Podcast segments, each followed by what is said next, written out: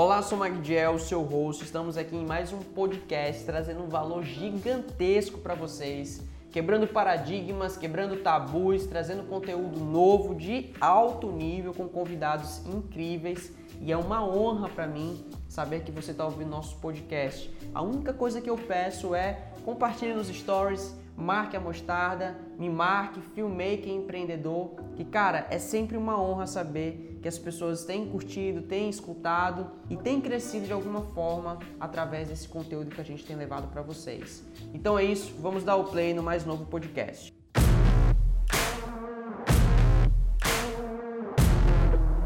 Tiago, meu irmão, a gente já, já se apresentou, acho que você dá para aproveitar aquele início que a gente conversou. Eu queria que eu sei que você é muito conhecido aqui nessa área de marketing, com a Mobit, atuação excelente da Mobit também, mas para esses 10, 15% que talvez estejam ouvindo aí o podcast não sabe quem é o Thiago Lins, cara, se apresenta aí em 2, 3 minutos, se apresente um pouquinho pra gente aí.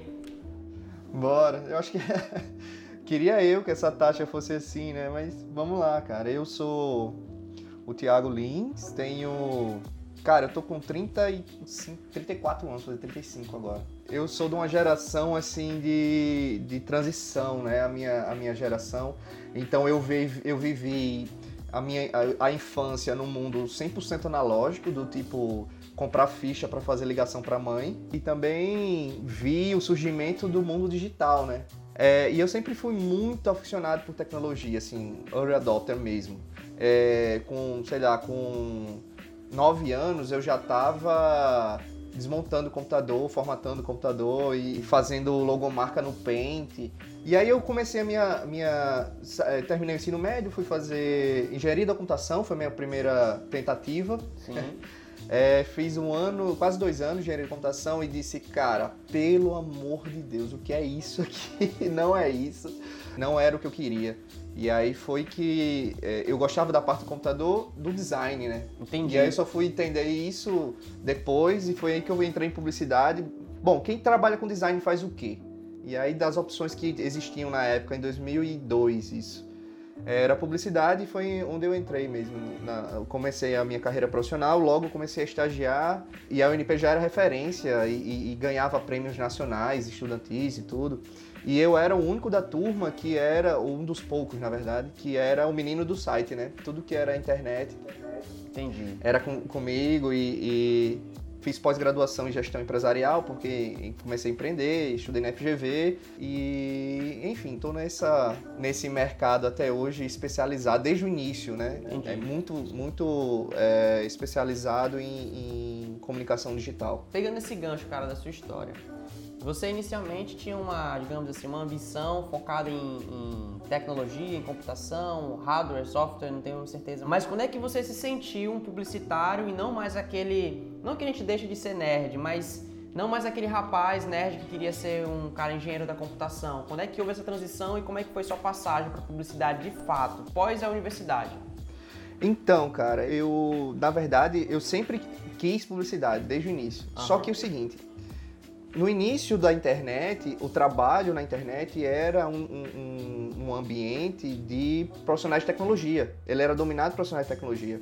Então, quando eu tive a minha orientação vocacional, é, me levou para o lado de informática, né? até porque era uma coisa muito nova, então o pessoal nem sabia que, que a, a internet era um ambiente de todos os profissionais na real, né? mas ela também era desenvolvida por profissionais de comunicação. Por isso que eu entrei primeiro em tecnologia, porque eu realmente tenho uma, uma afinidade muito grande com tecnologia, mas não pelo lado, é, digamos assim, de hardware, né? Mas pelo uhum. lado de, usa, de utilização mesmo, de me sentir super confortável nesse, no ambiente. Hoje é muito claro que é muito fácil e óbvio dizer que não, o futuro da comunicação passa pela internet, o futuro do profissional de publicidade passa para você dominar tecnologia. Não tem como você não ter afinidade com tecnologia e, e ser publicitário, porque o futuro não permite. Então isso, só que eu trouxe isso de 2002 já. Pô, né? velho, olha que é insight, velho. Assim, é engraçado, quando a gente tá começando a conversar sobre alguns temas que a gente gosta de conversar, é, e a gente começa a, de fato, ouvir o outro, a gente começa a ter uns puta insight, mano. Eu tô pensando aqui, eu fico pensando, você fez uma orientação vocacional, não sei se você de fato fez, tá? A orientação vocacional, profissional que não, a gente fala. Não. Mas você foi levado pelo seu gosto, né? Trabalhar com tecnologia e tudo mais, estudar tecnologia. E que de certa forma isso é uma puta vantagem nos dias de hoje. Porque, tipo, entender a tecnologia, entender o cenário da tecnologia e para quem é, é fundamental para a profissão da publicidade. Por exemplo, houve um tempo lá na publicidade, talvez acho que aqui em Natal esse delay foi um pouco depois.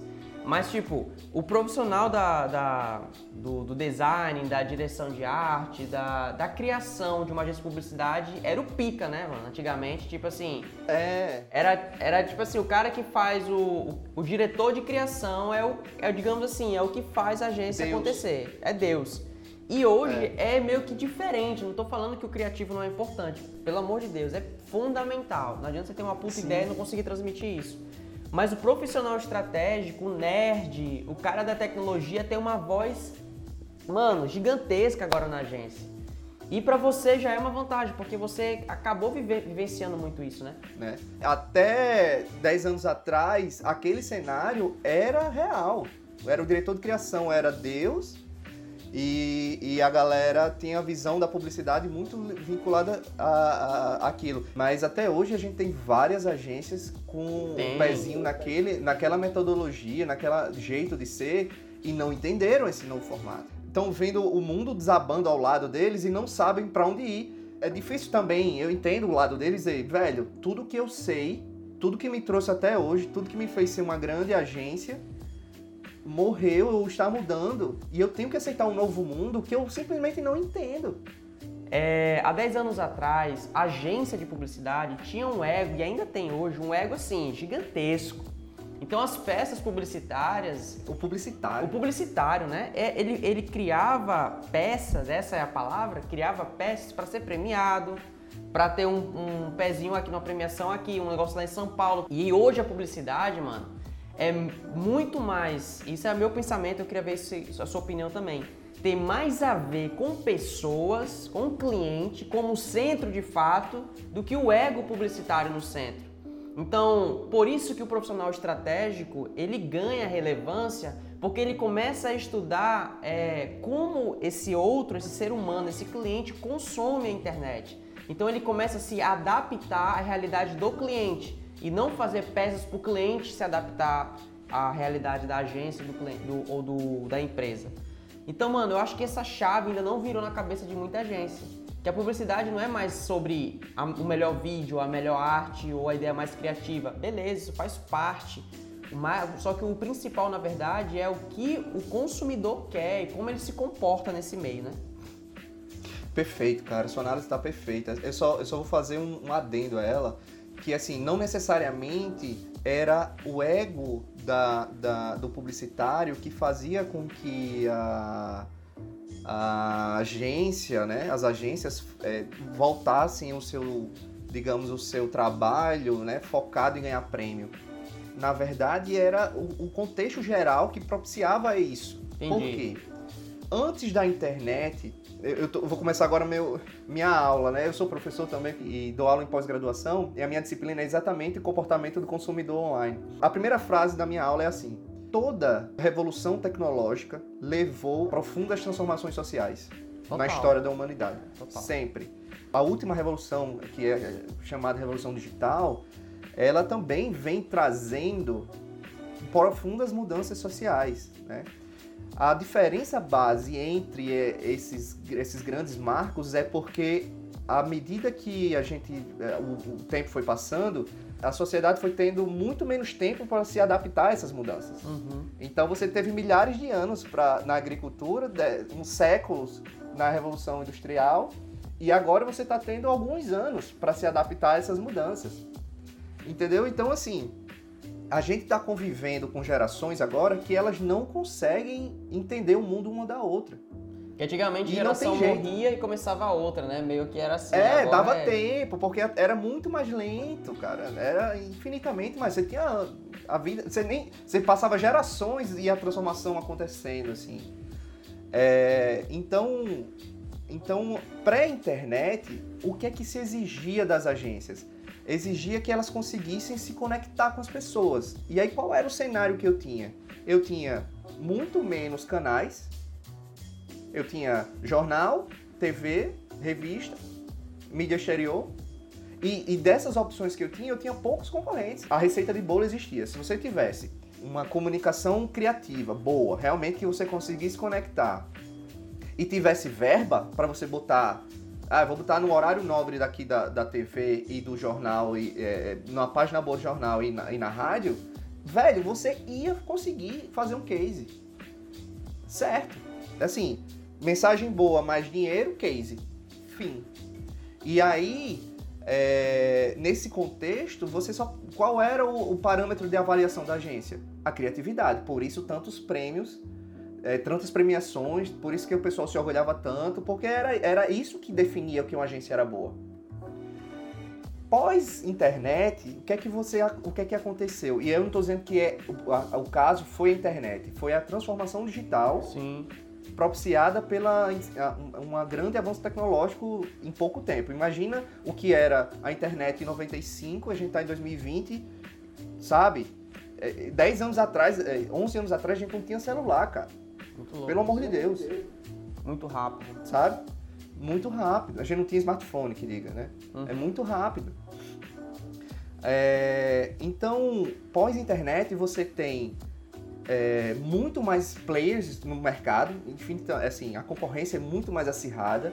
Você tem as pessoas pulveriz, totalmente com a, com a audiência totalmente pulverizada, porque nem quando elas estão na frente da TV, elas estão dando atenção só à TV. O cara tá no Twitter, o cara tá no Instagram, o cara é a segunda tela, né?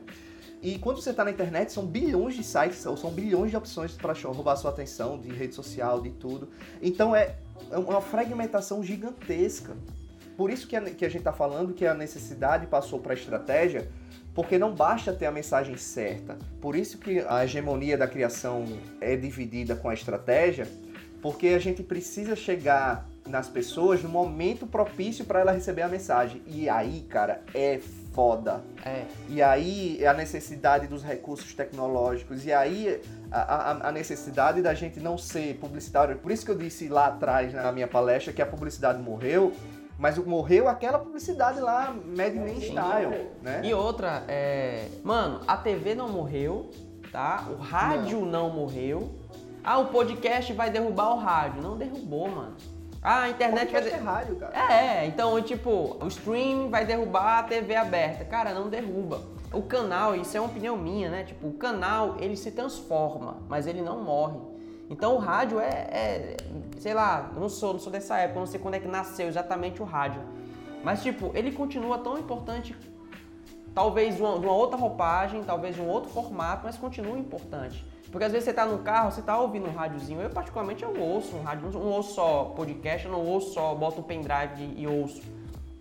Então, os canais, na minha opinião, eles se transformam, eles não, eles não morrem. Só morre mesmo se fosse um estrago muito grande, uma coisa muito revolucionária e o que eu fico vendo a nova geração falando, por exemplo, é a TV é uma bosta, é dinheiro jogado no lixo, porra, a, aquele.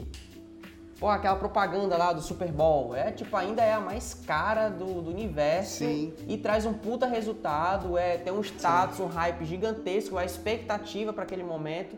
Então é entender, mano, o consumidor, não entender apenas só sobre canal, né? a gente é enraizado de cultura, de, de, de, de percepções, de valores que mudam muito de geração para geração. Total. Todos esses comportamentos é, é, moldam o nosso jeito de perceber o mundo, incluindo a forma como a gente consome, como a gente se relaciona com, com as marcas, como a gente se relaciona é, com o próprio ato de consumir. Então, é, é, a complexidade do cenário é tão absurda por isso que a hegemonia do estrategista é, se equipara hoje ao criativo. Porque agora uma mensagem certa, mas estruturada e entregue da forma errada, não vai resolver. Então, eu. E muitas vezes o contrário pode ser funcione. Se eu tenho uma, uma, uma estratégia certa, mas a mensagem não é tão legal, ela ainda pode ser que dê algum retorno. Mas só uma mensagem legal, sem um contexto, não sem uma análise estratégica certa, pode funcionar, vai, vai funcionar, mas não vai funcionar é, na mesma medida que, a, que o cenário inverso, entende? É uma coisa que você estava falando, né, sobre entender pessoas. E é até curioso, eu sou formado em psicologia, né? Acho que você sabe disso. Sei. E, mano, de verdade, foi a melhor coisa que eu fiz na minha vida ter feito psicologia, não para atuação como psicólogo, que eu não sou atuante na área, mas desse lance, né, de, por exemplo, uma coisa que você falou sensacional, Thiago. Hoje em dia todo mundo tá com a porra do celular na mão, certo? A sua Sim. avó hoje talvez vai ter um celular, vai estar tá no WhatsApp, é, minha mãe está no Facebook. Só que a forma como as gerações lidam com esse aparelho é diferente. Total. Então é muito comum ou é muito fácil nós, nós dizermos que ah, tá todo mundo na internet ou tá todo mundo com o celular, então vamos focar no celular. Aí isso começa a se dividir, né? Que é, tá, todo mundo tá no celular, ok. Mas como que o meu vô se relaciona com o celular e como ele vai consumir? Ele não consome tão rápido quanto eu consumo um Instagram, um TikTok. Ele tá no Facebook, talvez, ele tá mais no WhatsApp, Nada. então ele entendeu, tá né? Entendeu para quem eu tô levando a mensagem também é muito importante, mesmo que o canal seja o mesmo.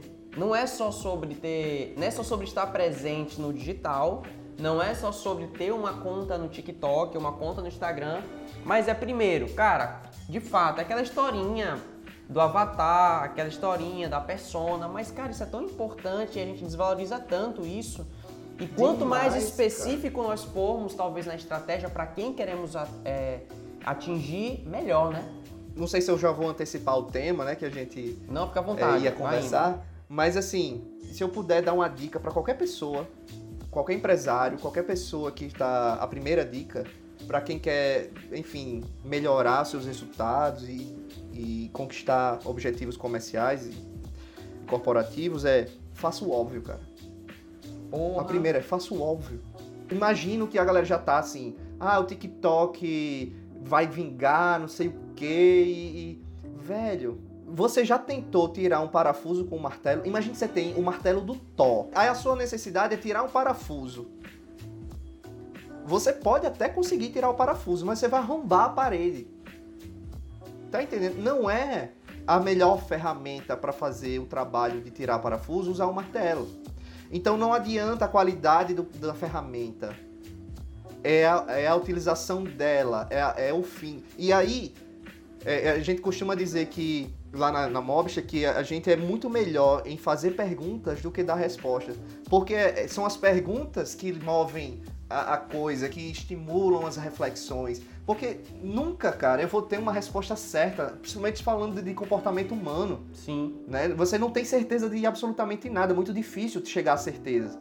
Mas se você faz as perguntas certas, se você se prende a, a estabelecer o entendimento da coisa, muito provavelmente você vai ter bons insights para você ir fazendo o óbvio sabe? E aí o óbvio vai gerar resultado. E aí depois que você tiver 80% do óbvio feito, que é a gigantesca minoria das empresas consegue fazer o óbvio bem feito, aí você vai, vai refinando, né? Aí a gente vai, não, vamos fazer anúncio geolocalizado, vamos estudar aqui o TikTok, vamos fazer teste. Mas se até você não conseguiu fazer o óbvio, não, nem, nem, nem perde tempo, cara, pensando no, nessas outras coisas, porque não, não adianta. É a base, cara, já, já era pra gente ter aprendido isso há milhares de anos, porque tipo Albert, Albert Einstein, para ser o puta físico que ele foi, ele teve que aprender 2 mais 2, velho. Ele teve que aprender 1 vezes 1. Então, a gente, a gente desvaloriza a base, desvaloriza o óbvio, porque a gente não tem essa visão a longo prazo, né, mano? A gente Exato. acha que começar uma atuação em determinado nicho ou área, ou enfim, independente do que for, você tem que começar com o pé na porta, mano. E sabe uma, um case que eu acho foda? É, eu sei que é hypado hoje, mas é foda. É a Nubank. Por quê? Mano, a Nubank, ela é o famoso mineirinho, né? Que come pelas beiradas. Nunca, nunca você vai ver uma publicidade da Mobster, ou da Mobster, que tá na mesma vibe. Mas você nunca é, vai ver a, a, a, a Nubank brigando diretamente com o Itaú, brigando com o Bradesco. Porque, mano, o, o Itaú perto da, do, do Nubank pisaria, esmagaria Nubank facilmente, porque é uma empresa gigantesca, bilionária, acho que é uma das ações que mais cresce no Brasil. Só que ela, ela sabe o público que ela tá, que ela tá conversando. Então ela não tá interessada no tiozão que tá sábado numa fila sabe, de um, de um, de um banco lado de fora, esperando, sabe? Ele tá atrás de um jovem que já, já nasceu no cenário digital. Então, mano, é, é muito mais. Cara, a gente volta, né? É o, é o tudo se conectando. É muito mais sobre quem vai consumir nosso produto, nosso serviço, do que como. Porque vai, você vai encontrar uma forma para atingir essa pessoa, fazendo o óbvio. Total. Total, total. E outra dica, né? Segunda dica já. Porra, então, então Grava. Vai, vai jogando, vai jogando. É, é, a gente já, já entendeu que o, entender o comportamento humano e fazer o óbvio, né, a partir desse entendimento, é o primeiro caminho. Eu acho que fazer o exercício de empatia não é uma, uma tarefa muito fácil, não é pra todo mundo. Não é todo mundo que consegue ser psicólogo, né?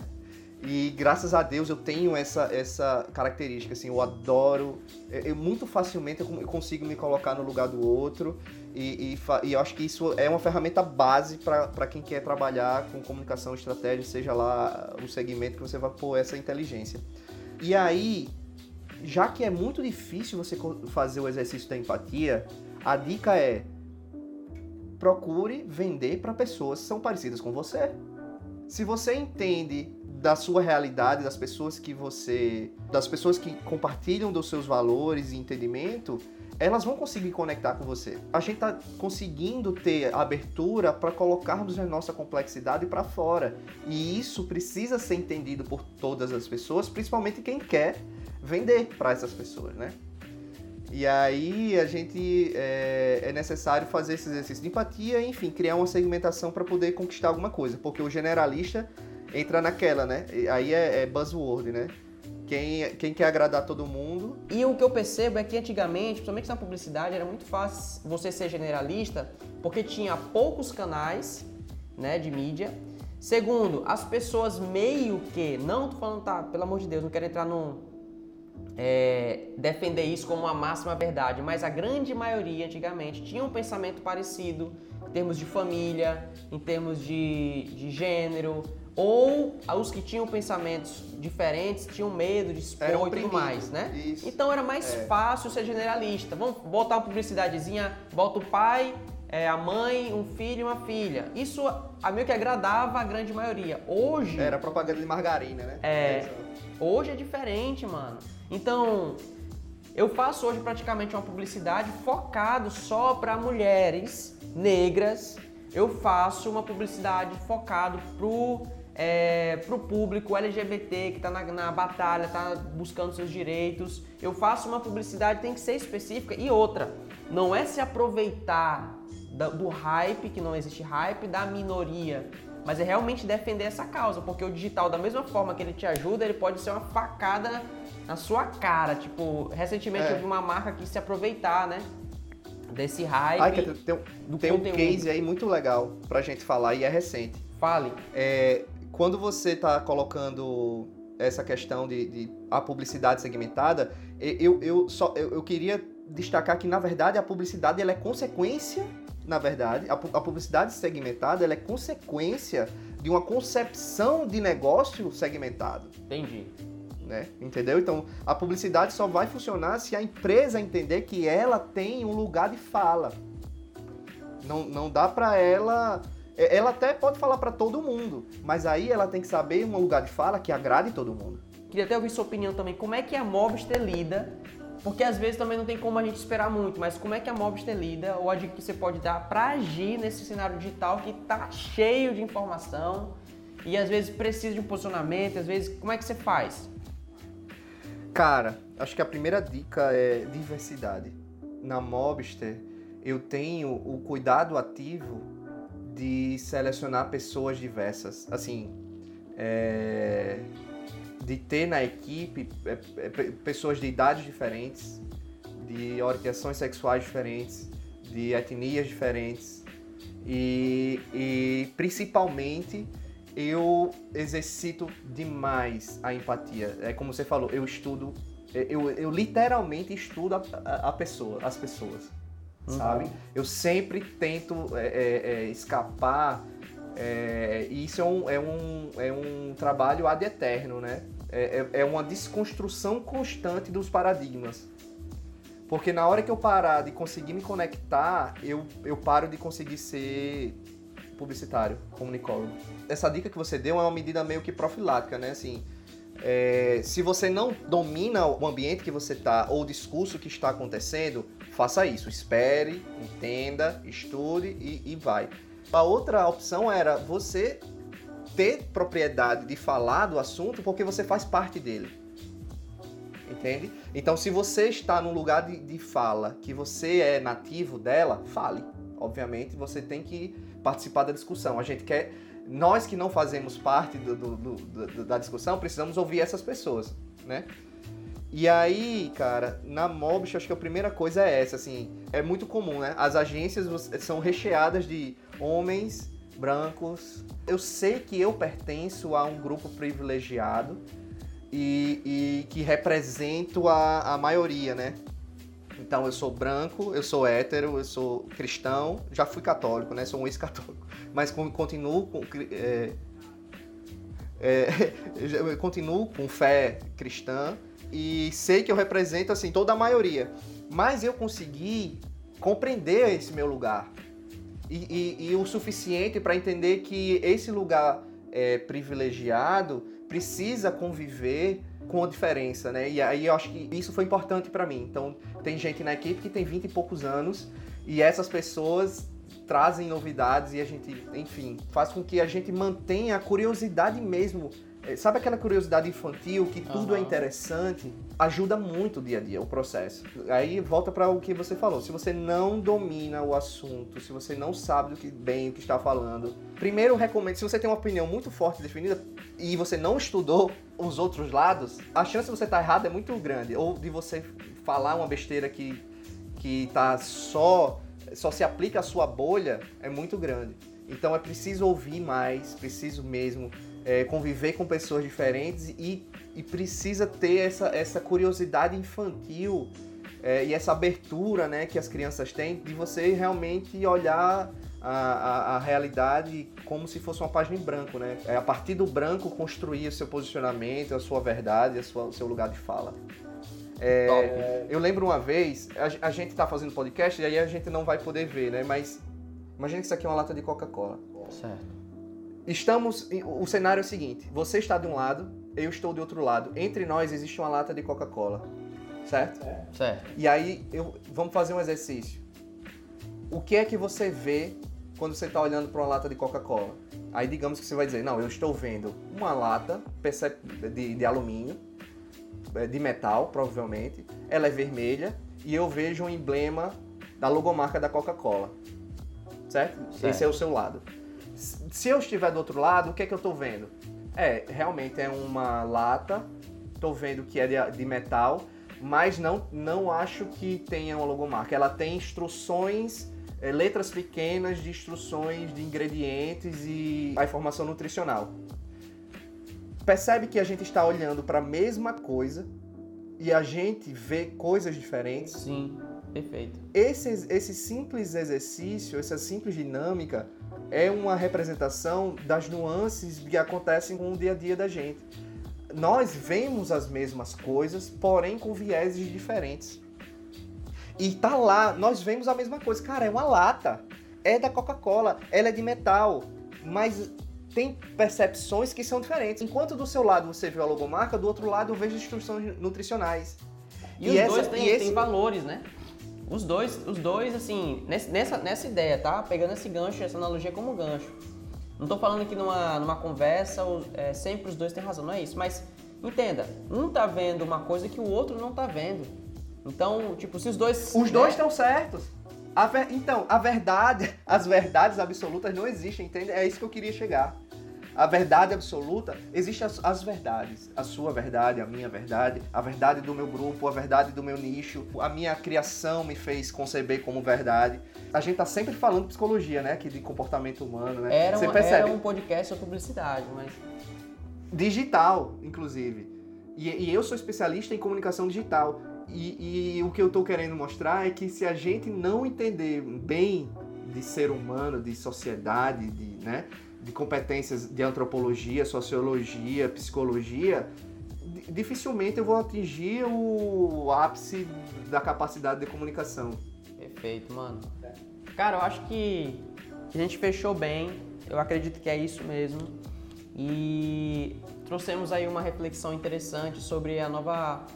Não vou dizer que é a nova, mas no momento é a publicidade que, que ao meu ver, é mais eficiente, que é sobre pessoas, Sim. que é sobre empatia, que é sobre lugar de fala e passar tudo isso de forma estratégica. Né? Então, até puder, se a gente puder, acho que fechar, você deu altas dicas incríveis. E eu acho que talvez esses quatro pilares ficaram muito fortes, que é a parte estratégica, não adianta nada você ter uma puta ideia e não conseguir transmitir ela da forma certa, da forma criativa certa. A, a estratégia acaba passando em todos os lados da agência. O lance de ter empatia, saber é, entender o outro é muito, é muito importante. E empatia, acima de tudo, não é fazer pelo outro que eu gostaria que fizesse por mim. É fazer pelo outro que ele gostaria de receber. É fazer pelo outro a forma. Né? Empatia é isso, não é aquela, aquela coisa evangelizada que a gente aprendeu, né? Faça pelo outro que gostaria de receber para você. Mas e se ele não quiser o que eu quero? Já não Exato. é mais empatia, né? Então, mano, Cara, só quero te agradecer pelo seu tempo, ter dedicado com qualidade. Esse papo foi foda. Tenho certeza que isso vai ajudar muitas pessoas. E, ah, cara, deixa alguma dica aí final para quem estiver ouvindo esse podcast. E onde a galera pode encontrar o seu, seu conteúdo nas redes sociais da Mob? Você fala um pouquinho aí. Eu sou um consumidor voraz de conteúdo e confesso que eu peco em produzir conteúdo. Por isso que, eu, que inclusive, eu sou muito grato a essa oportunidade, né, da gente estar tá conversando, porque são as oportunidades que eu tenho para para compartilhar um pouco, né? Mas é, fico à disposição se alguém quiser conversar, sabe? Eu, eu adoro trocar ideia na boa, assim. Então, é, pode acessar o site da Mobster, é, é, com i, m o b i s t r.com.br, através da, das redes sociais da Mobster, vão conseguir chegar nas minhas redes sociais, mas de toda forma, estou no Instagram com Thiago Lins, com TH2, né, arroba Thiago Lins 2, me adiciona, meu e-mail é thiagolins.mobster.com.br. Escreve para mim se achar necessário, enfim, quiser trocar uma ideia. E cara, de dica final, tem muitas dicas. É, esse papo foi maravilhoso, né? Mas ele ainda foi muito. A gente não tem tempo, óbvio, para se detalhar em nenhum assunto, mas ele é a base, né? E como a gente falou, é o óbvio, primeiro eu tenho que né? fazer o óbvio, primeiro eu tenho que fazer o óbvio, então por isso que a nossa discussão ficou aqui. Só que eu sei que alguém que algum empreendedor que esteja ou o estudante que esteja ouvindo o nosso nosso podcast, na verdade ele quer quer saber, certo, isso aí é legal, mas lá, lá no fim, né?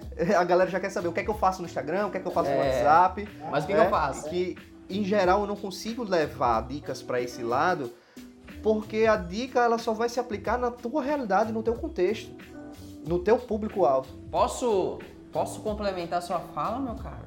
Por favor. Você falando, claro. você vai despertando as ideias aqui nos meus neurônios. É, é muito comum as pessoas terem muita dificuldade de começar a produzir conteúdo na internet, né? Porque não se acham criativos o suficiente, ou enfim, por N motivos.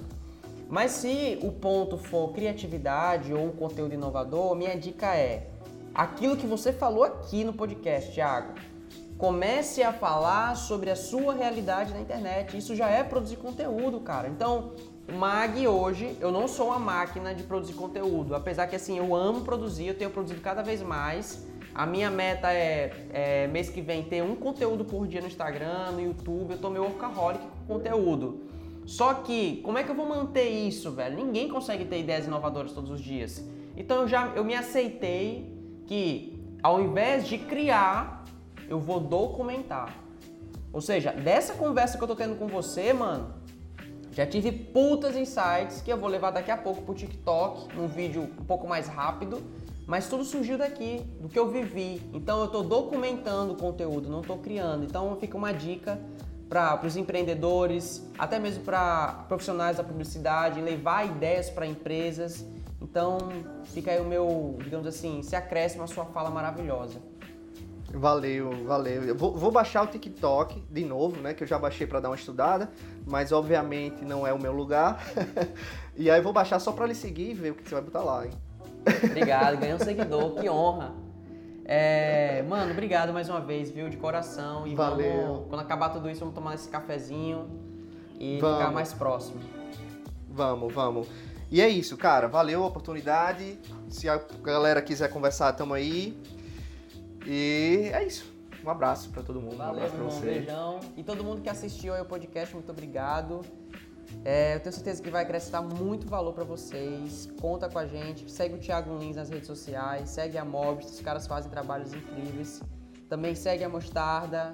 Nos marque, tira um print que você está ouvindo o podcast ou compartilha nos stories e marque a gente, marca Mobster, marca o Thiago, marca a Mostarda, marca o Magdiel. Vai ser uma honra saber que você está ouvindo o nosso conteúdo. E Thiago, mais uma vez, obrigado, meu irmão. Beijão. Valeu, um abraço, beijo. Valeu.